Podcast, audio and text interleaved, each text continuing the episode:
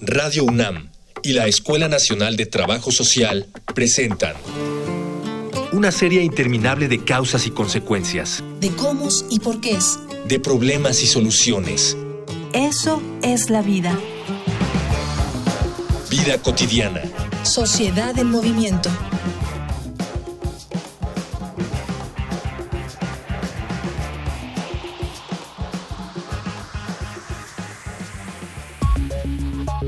Bajo la imposición de ser el sustento del hogar, por décadas enteras, los hombres se mantuvieron ajenos a la crianza de sus hijos, por lo que esta responsabilidad recaía sobre los hombros de la mujer.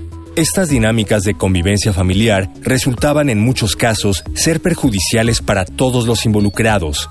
El hombre se convertía en un proveedor económico de una familia para la cual no tenía tiempo y por consiguiente no podía fortalecer un lazo afectivo. Las mujeres se convertían en esclavas de las labores domésticas y la falta de realización terminaba por ser frustrante, y los hijos e hijas crecían con un sesgo afectivo derivado de la falta de convivencia paternal. La prioridad de la equidad de género no es repartir las responsabilidades, sino conseguir libertades para que los hombres también puedan involucrarse afectivamente con sus familias y las mujeres también puedan desarrollarse profesionalmente.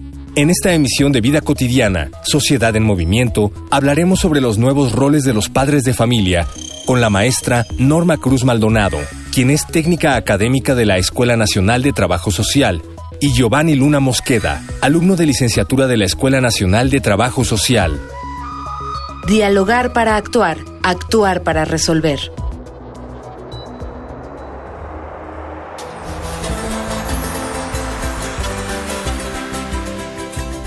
Ya es viernes, bienvenidas, bienvenidos. Estamos en Radio UNAM, soy Ángeles Casillas. Me da mucho gusto que nos sigan como cada viernes en nuestro programa Vida Cotidiana, Sociedad en Movimiento.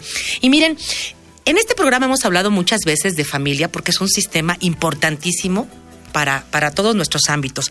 Pero hoy en particular vamos a hablar un poquito de aquellos cambios que se dan en el cuidado, en la crianza, en las responsabilidades que de alguna manera cada vez más el hombre está asumiendo con relación a su paternidad. Vamos a hablar de padres de familia y nuevos roles. ¿Tienen alguna pregunta con, vinculada con esta temática, alguna duda o una opinión? Escuchen las diferentes formas de comunicación con nuestro programa. Facebook, Escuela Nacional de Trabajo Social, ENTS, UNAM. Twitter, arroba comunica, ENTS. Instagram, comunicación, ENTS. Ya regresamos, hoy vamos a platicar aquí en Vida Cotidiana de padres de familia y nuevos roles. Me da muchísimo gusto recibir una académica de la Escuela Nacional del Trabajo Social, la maestra Norma Cruz Maldonado. Maestra, bienvenida. Buenas tardes, maestra. Eh, muchas gracias y agradezco a quienes producen este programa por la invitación y poder eh, comentar, platicar sobre eh, la percepción, investigaciones y estudios que tenemos sobre estas, estas familias y estos nuevos roles paternos. Al contrario, maestra, gracias a ti por aceptar la invitación. Y miren, algo que refresca nuestros programas y que no siempre tenemos el privilegio de tener es a la juventud, a los jóvenes. Y justamente también para hablar de, de nuevas, digamos, paternidades, pues qué mejor que un hombre, un estudiante, un egresado ya de la Escuela de Trabajo Social, Giovanni Luna Mosqueda. Giovanni, muchas gracias. Eh, no, pues muchas gracias a ustedes por la invitación y bueno, estamos aquí para platicar de esto. Bueno, pues Giovanni, maestra Norma, nuestro programa es muy cortito y sin más preámbulo vamos a iniciar.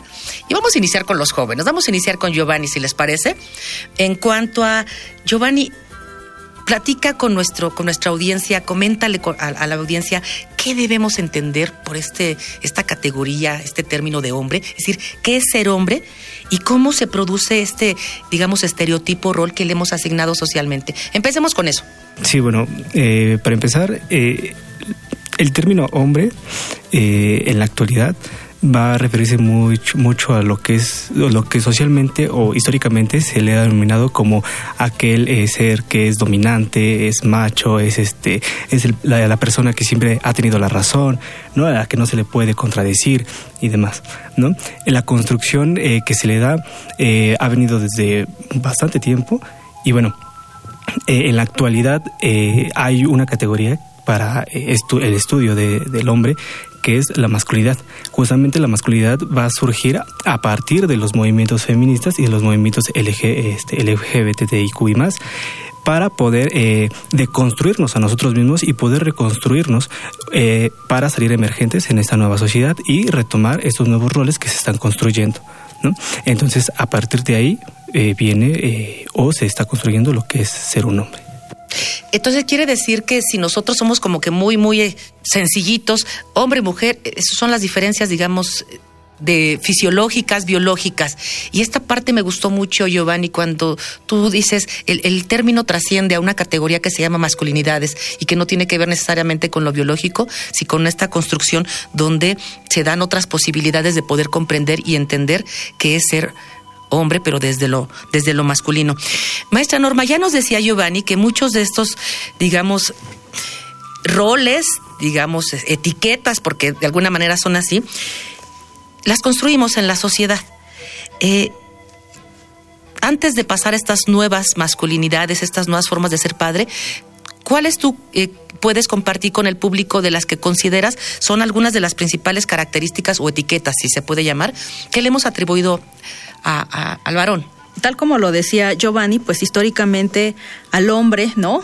a la mujer, pues obviamente se le atribuyen algunos estereotipos, algunas categorías sociales, precisamente a partir de su condición biológica, que es donde hay ahorita una ruptura, que es la que mencionaba como la construcción de nuevas masculinidades.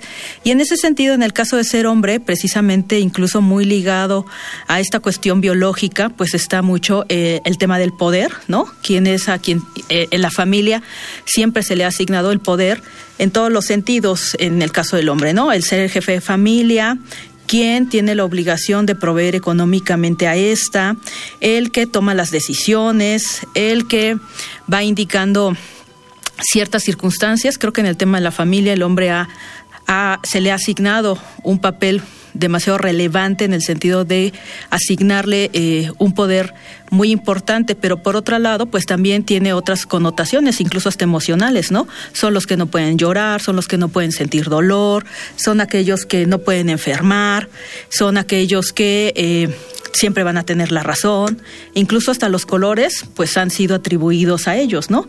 Recordemos que siempre el color azul ha sido atribuido hacia los hombres y en el caso del rosa hacia las mujeres. Y en ese sentido hay toda una carga de características, ¿no? No solamente biológicas, emocionales, de liderazgo, de poder.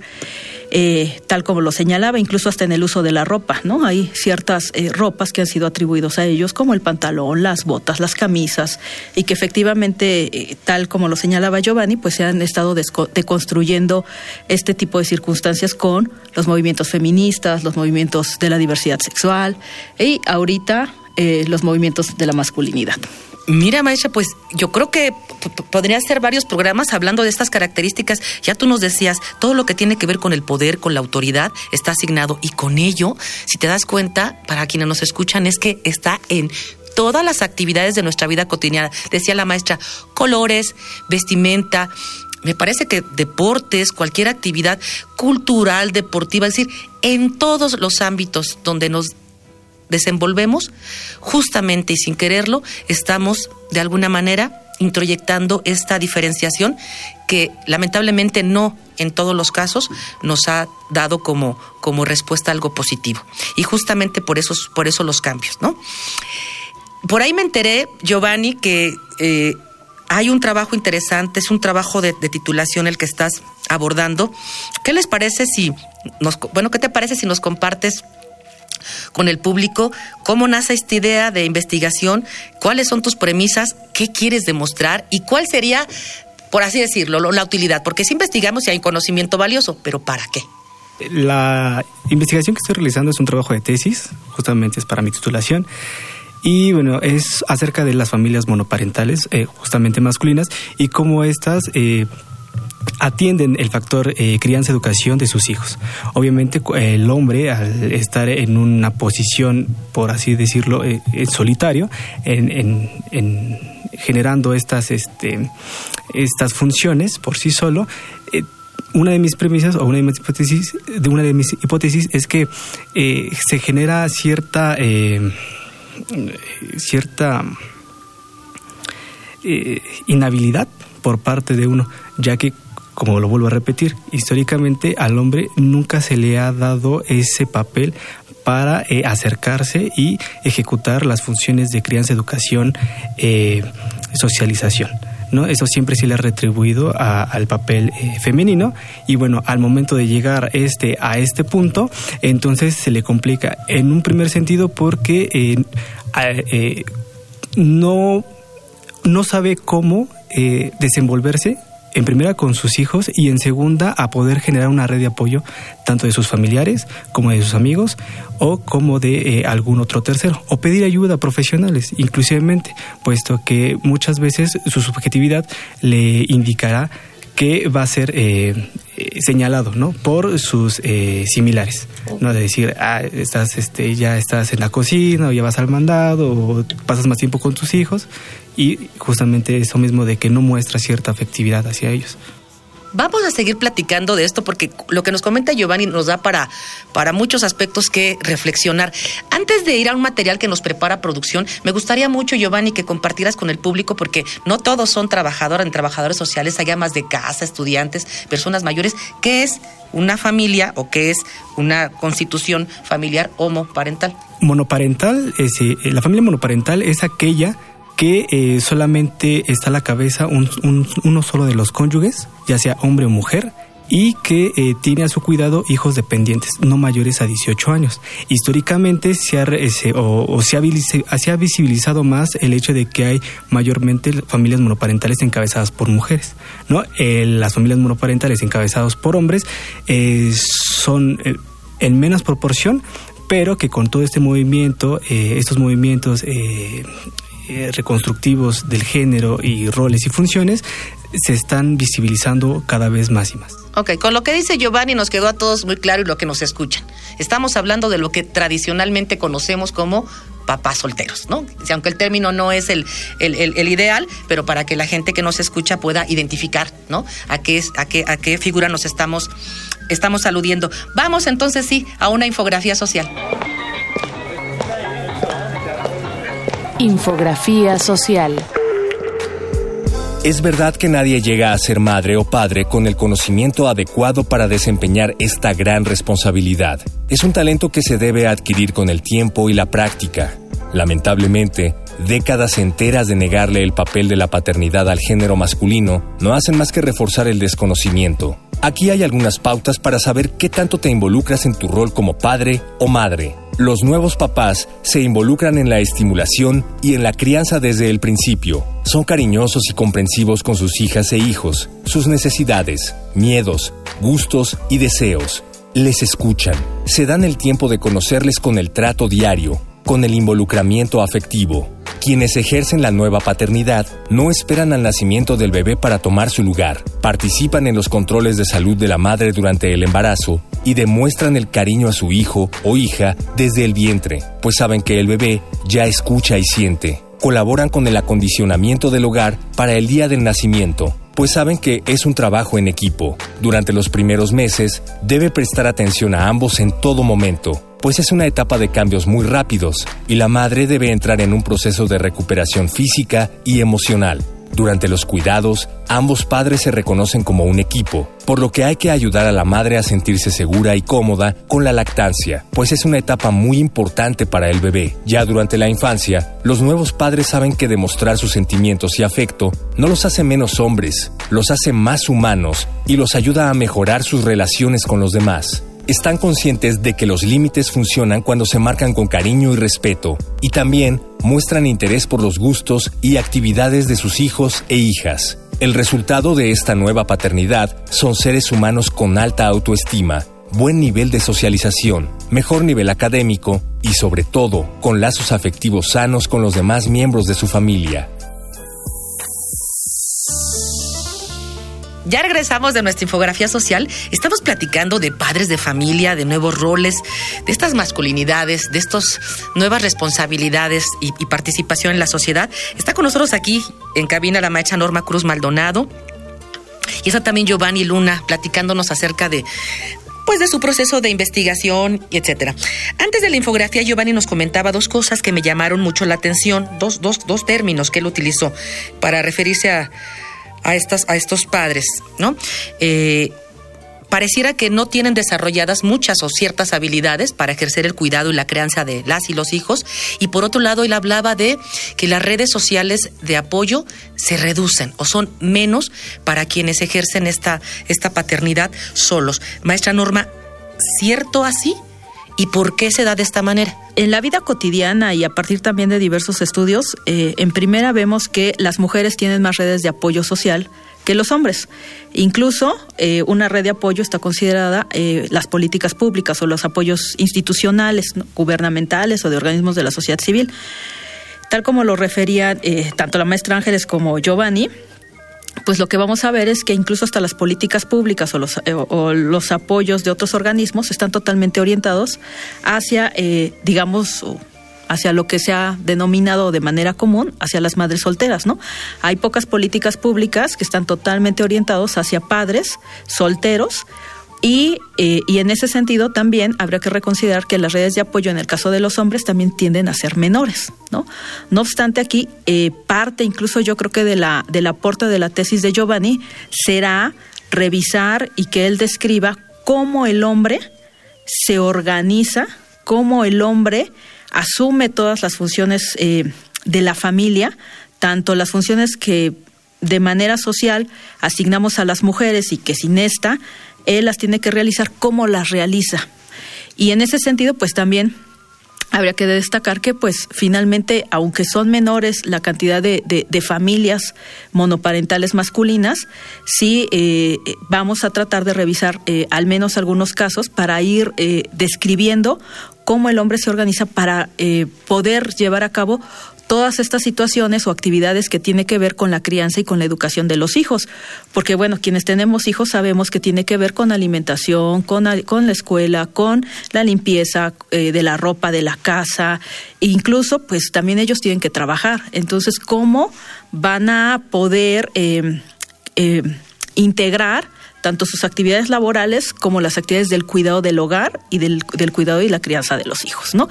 Quienes en este sentido están apoyándolos y de dónde están obteniendo estos apoyos y qué tipos de apoyos obtienen, ¿no? Porque en el caso de las eh, familias con eh, jefatura femenina monoparental, pues ha quedado eh, en diversas investigaciones como muy evidenciado que siempre está el abuelo, la abuela, ¿no? Este, la madre, incluso quienes en su momento fueron sus, suegros, tal vez apoyándolos, están las políticas públicas, eh, hay toda una infraestructura gubernamental que las apoya a ellas o a nosotras, y en ese sentido, pues también queremos evidenciar cómo se está, eh, en este caso los hombres, tratando de eh, llevar a cabo toda esta este, este liderazgo en estas familias. Qué interesante lo que nos comentas. Voy a resaltar algo que tú, que tú compartes con, con nuestra audiencia. Esta parte de la reducción, de la disminución o no visibilización todavía de iniciativas que se convierten en políticas públicas en apoyo a estos sistemas familiares monoparentales masculinos. ¿En qué sí hemos avanzado? Es decir, ¿qué hoy podemos identificar como, aunque sea pasito a pasito, ya, ya puede tener como apoyo este, los, los varones. Antes eh, voy a comentar algo, pero cuando un varón o en este caso incluso también una mujer, eh, constituye familias monoparentales, no siempre son por abandono. Eh, por eso sí luego creemos que de manera cotidiana ese, esa, esa denominación de madres solteras, ¿no? Es una denominación que estigmatiza eh, tanto a hombres como a mujeres. Aclara con nuestro auditorio, ¿quiere decir el abandono por parte de la pareja? El abandono por parte de la pareja. Habría que señalar que ser padre o madre soltera no siempre es por el abandono de la pareja. Habría que también considerar que hay cónyuges o parejas que mueren en el camino. Por ejemplo, en el caso de las mujeres, mujeres que, que mueren al año de dar a luz, que mueren cuando están este, dando a luz a sus hijos y que efectivamente el hombre se ve la necesidad de cuidar a sus hijos por derivado de muertes maternas, ¿no?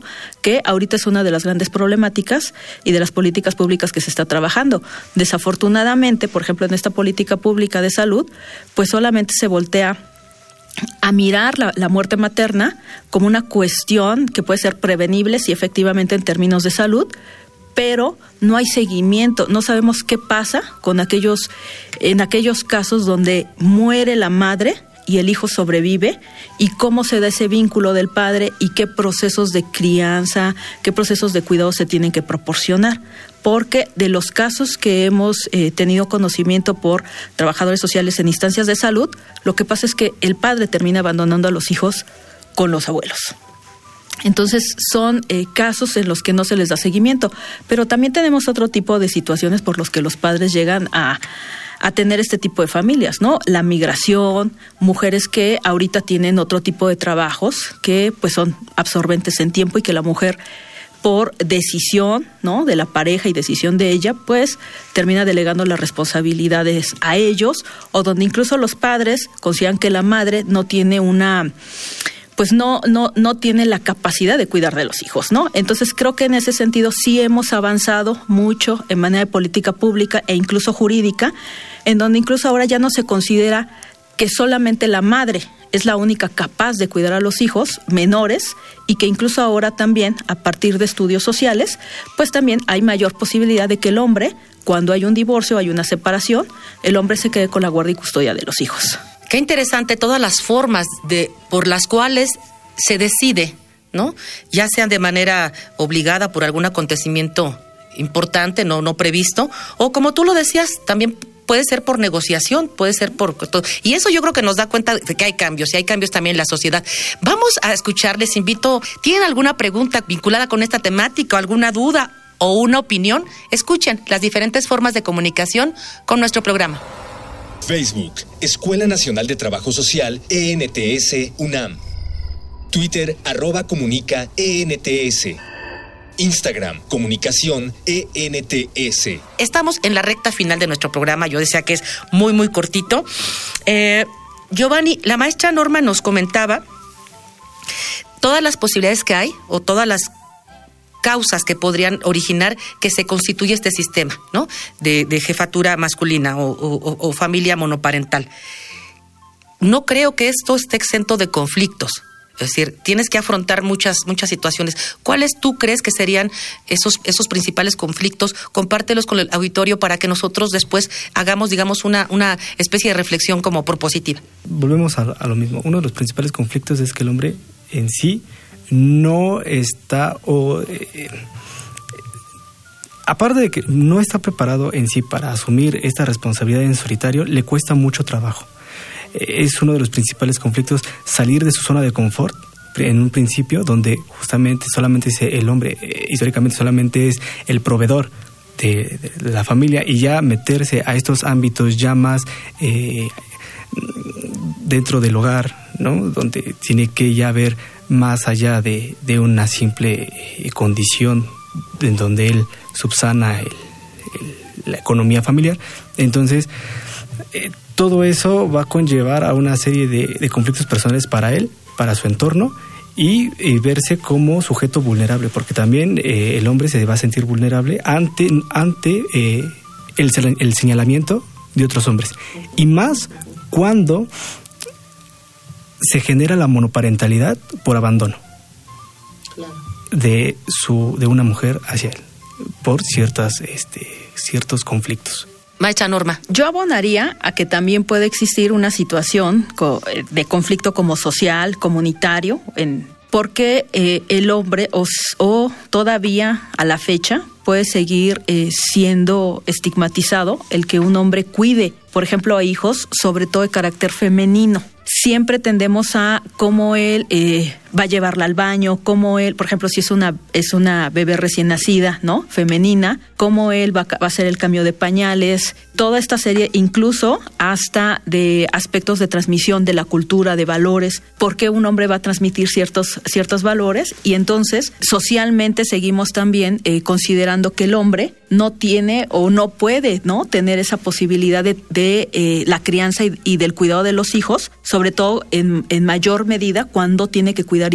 hijos, perdón, hijas y en ese sentido pues va a haber eh, en algún de alguna manera pues conflictos en su ámbito escolar en su ámbito laboral. Ahorita por ejemplo sí se ha avanzado como señalábamos en el caso de eh, la parte legislativa en donde el hombre ya tiene días de licencia por paternidad. Ahorita también este año pues se logró que se aprobara por ejemplo las licencias de paternidad sobre todo cuando ah, tienen hijos enfermos de cáncer. Pero pues sí tendríamos también que ir identificando que estas medidas legislativas en medida que van avanzando pues también van van a ir avanzando y tienen que avanzar hacia otro tipo de enfermedades y hacia el propio cuidado de los hijos, independientemente del, del, de la enfermedad, porque eso es lo que va a permitir que los hombres asuman estos, estas nuevas paternidades, porque al final de cuentas el propio contexto económico, político, social va a ir demandando que cada vez hombres y mujeres reconfiguremos estos roles en el cuidado, crianza, socialización de los hijos, ¿no? Hasta el cuidado de la familia, en donde cada vez derivado de que las mujeres pues tenemos más participación en el ámbito laboral y educativo,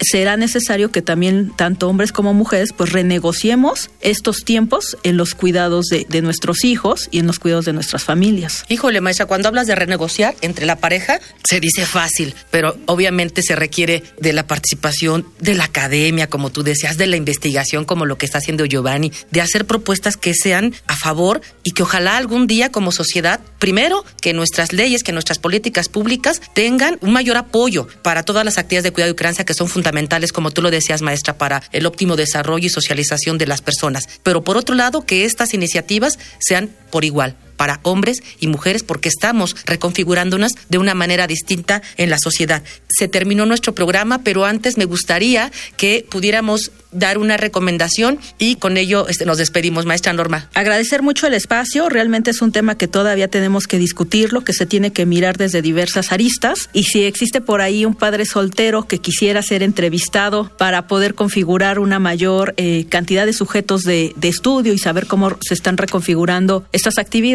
pues puede buscarnos en la Escuela Nacional de Trabajo Social a través del área de comunicación de la escuela y ojalá quisieran eh, sumarse a estas entrevistas de esta investigación y que pudiera ser más nutrida. Giovanni. No, muchas gracias por invitarme al programa y bueno, esperamos eh, pronto concluir con este proyecto de investigación y ya con mucho más datos, ya más enriquecidos eh, esta tesis, pues poder venir y platicar un poco más. Los dos comentarios que hacen nuestros invitados están bien anclados. Por un lado, la maestra nos señala, si alguien quisiera participar en la investigación, por favor, googleen Escuela Nacional de Trabajo Social, Área de Comunicación Social, ahí van a estar. Sería muy interesante porque también son procesos donde aprendemos a conocernos y a comprendernos mejor nosotros. Y por otro lado, está el compromiso de Giovanni de cuando termine esa investigación, venga acá y nos presente los resultados, pero para que podamos juntos tener iniciativas que apoyen a este sector. No me queda más que despedirme, de verdad agradezco que hayan estado con nosotros aquí en cabina. Soy Ángeles Casillas, a quien hace posible la producción de este programa, nuestro productor Miguel Alvarado. Hoy en los controles Miguel Ángel Ferrini, gracias Miguel Ángel. En la información Jorge Herrera, por supuesto Mónica Escobar, pero en especial quiero agradecer a todas y todos ustedes que cada viernes de manera interrumpida hace más de año y medio nos siguen en nuestro muy bonito programa. Pasen un excelente fin de semana. Vida cotidiana es una coproducción entre Radio UNAM y la Escuela Nacional de Trabajo Social.